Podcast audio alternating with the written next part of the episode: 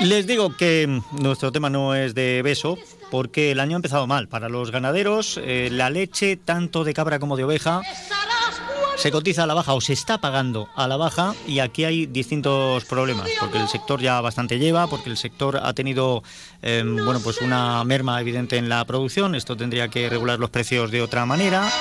Desde UPA apuntan a que puede haber algún tipo de casualidad entre los industriales.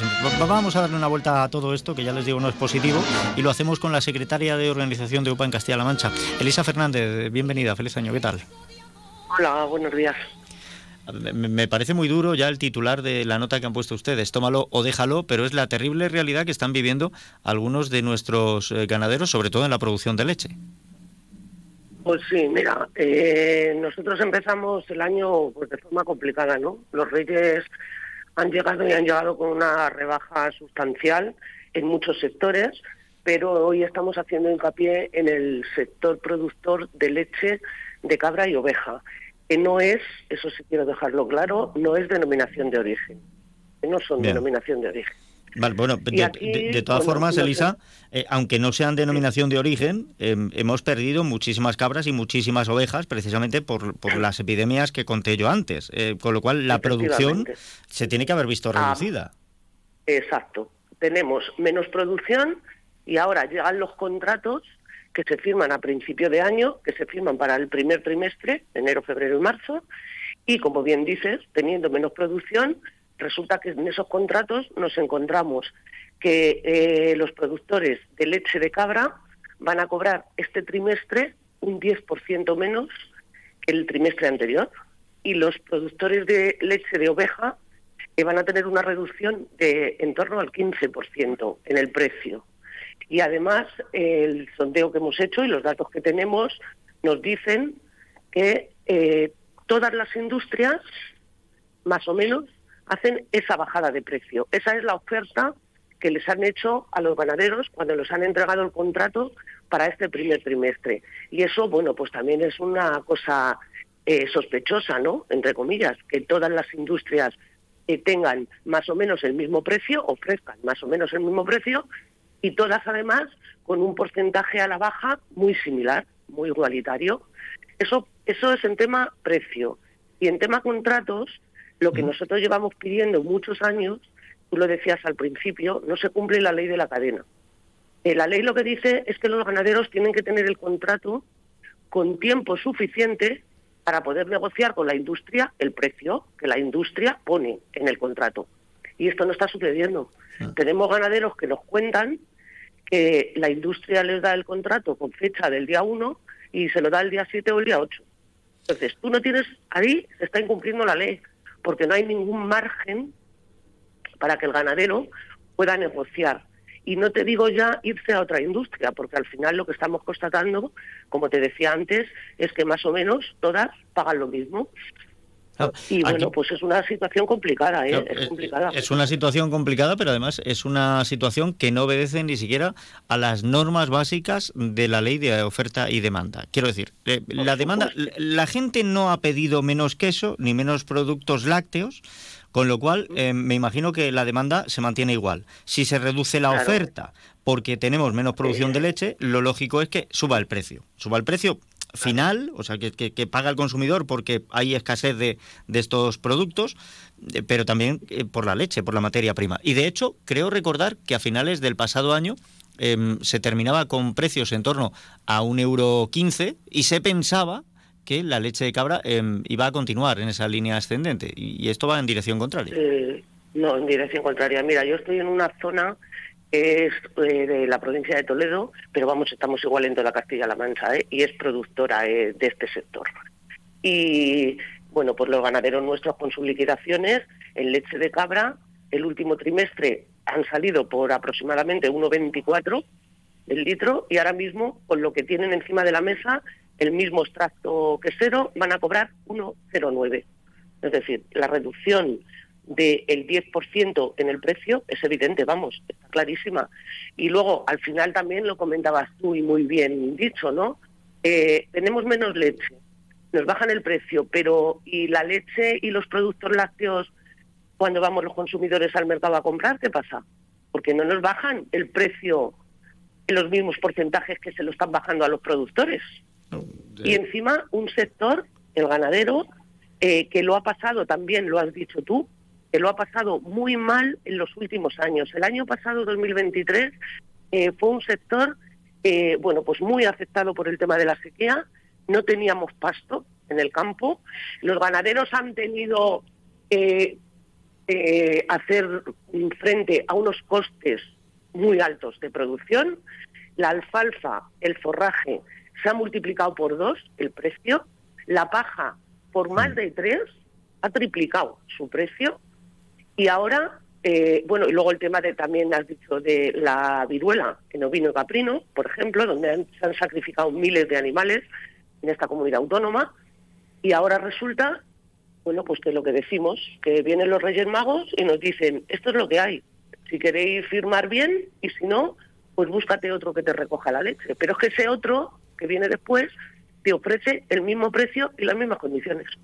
Em, esto, em, según lo que dicen ustedes en la nota, según lo que me está contando, que han detectado además que hay esa casualidad de que em, todos los que tienen que recibir la leche se hayan puesto de acuerdo en estas bajadas o hayan coincidido en estas bajadas, claro, si hay algún tipo de acuerdo, esto hay que llevarlo a, competencia, porque directamente está vulnerando eh, la libre competencia. Pero además, yo quiero recordar, hace unos meses, precisamente aquí en Valdepeñas, su secretario general, eh, Julián Morcillo, dijo que en el momento que ustedes detectasen algo de esto, eh, iban a ir a tribunales. Con lo cual, me imagino que el siguiente paso que van a tomar es precisamente denunciar esta situación.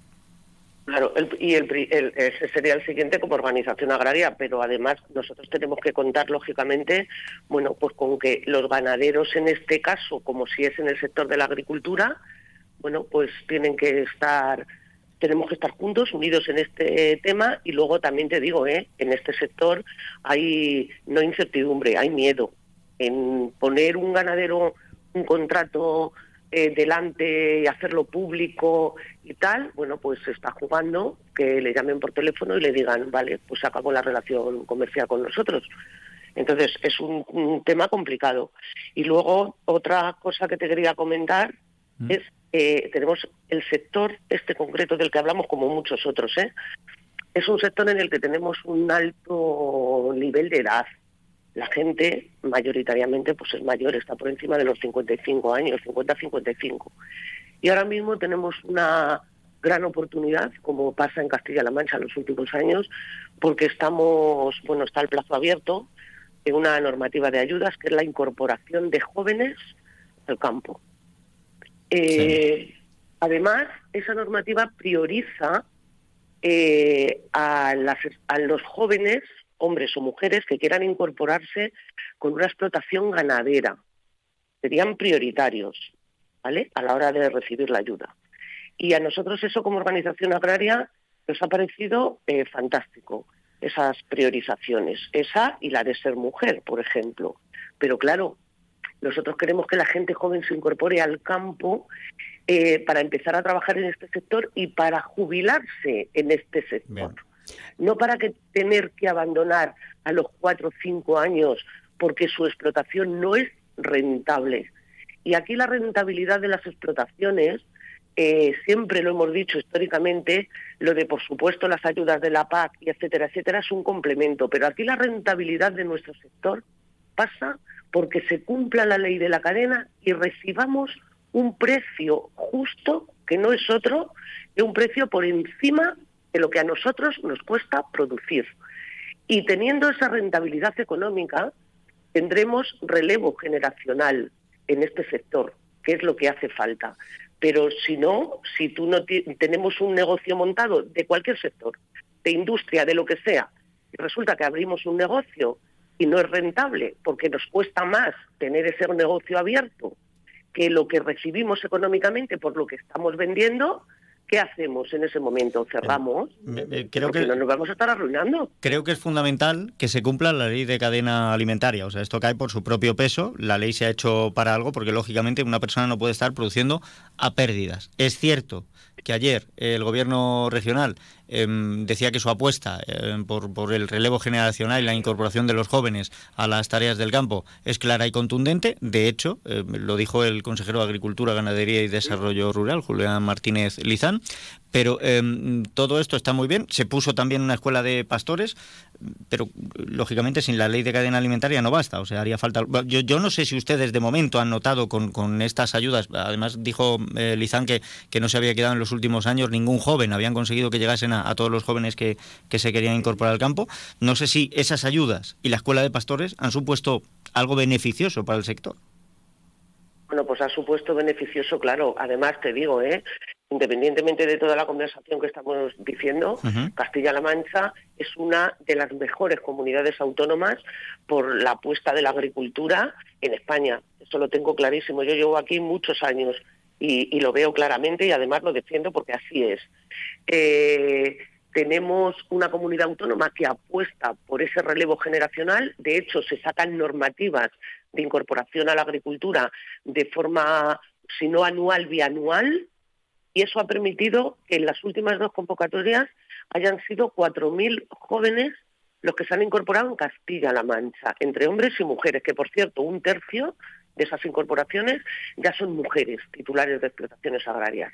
Somos una comunidad autónoma que avanza en eh, tener explotaciones de titularidad compartida, donde el hombre y la mujer, el matrimonio o la pareja, trabajan las mismas horas en la explotación y por tanto tienen los mismos derechos. Eso antes no lo teníamos.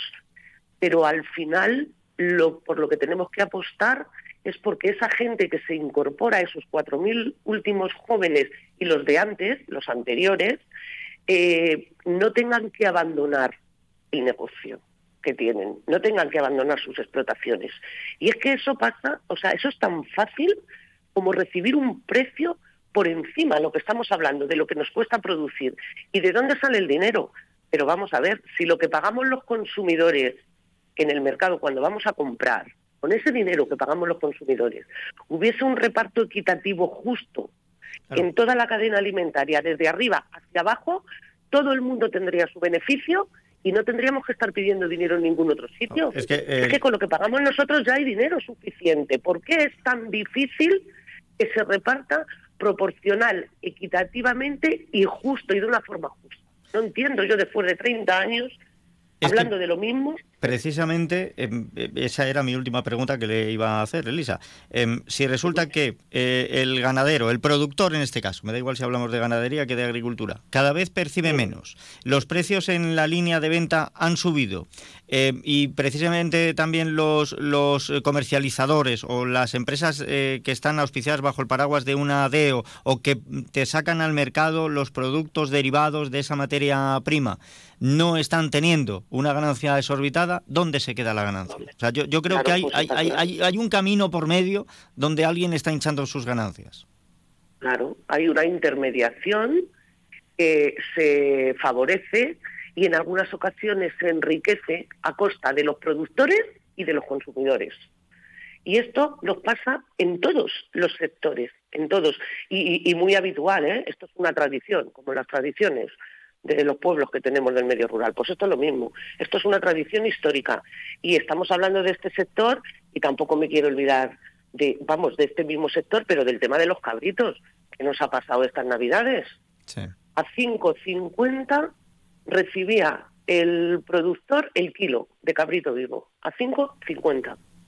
Ha terminado la Navidad y ahora mismo el precio que tienen encima de la mesa es 4 euros. Pero es que mm, recientemente hace un par de días, nos mandan de una gran superficie una fotografía donde se está vendiendo el kilo de paletilla de cabrito a 60 euros. Si me estáis pagando por un cabrito lo que vosotros ya sacáis con una paletilla. Y eso, eso, es una realidad, esto está colgado en la grande superficie. Y ahí están las liquidaciones que reciben nuestros ganaderos. Entonces, el mal de este sector tiene muchas cosas buenas, pero el mal de este sector es el precio. Y esa es la clave. Hay que, hay que apostar y hay que cumplir la ley para que la gente nuestra que quiera tener una explotación, que quiera dedicarse al campo, que vive además en el medio rural, que ayuda a combatir el despoblamiento pueda tener una rentabilidad justa en su explotación. Porque si no, al final no conseguiremos relevo generacional y bueno, ¿y quién nos va a dar de comer? Si es que los agricultores y ganaderos mm, son necesarios, no, imprescindibles. Pues con esa reflexión nos vamos a, quedar y vamos a ver qué es lo que ocurre y qué acciones se van tomando, pero sí, lógicamente parece inevitable que esto tiene que acabar en los tribunales. Elisa Fernández, secretaria de organización de UPA en Castilla-La Mancha, muchísimas gracias por haber estado estos minutos con nosotros. Muchas gracias a vosotros. Buenos días. Diez segundos tan solo para llegar a la información. Nos dice José Luis en el WhatsApp que hacen falta observatorios para em, que controlen que se cumple la ley de cadena alimentaria. Bueno, esos observatorios existen, lo que pasa es que no están funcionando, José Luis. De esto tendremos que hablar. Ahora llega la información.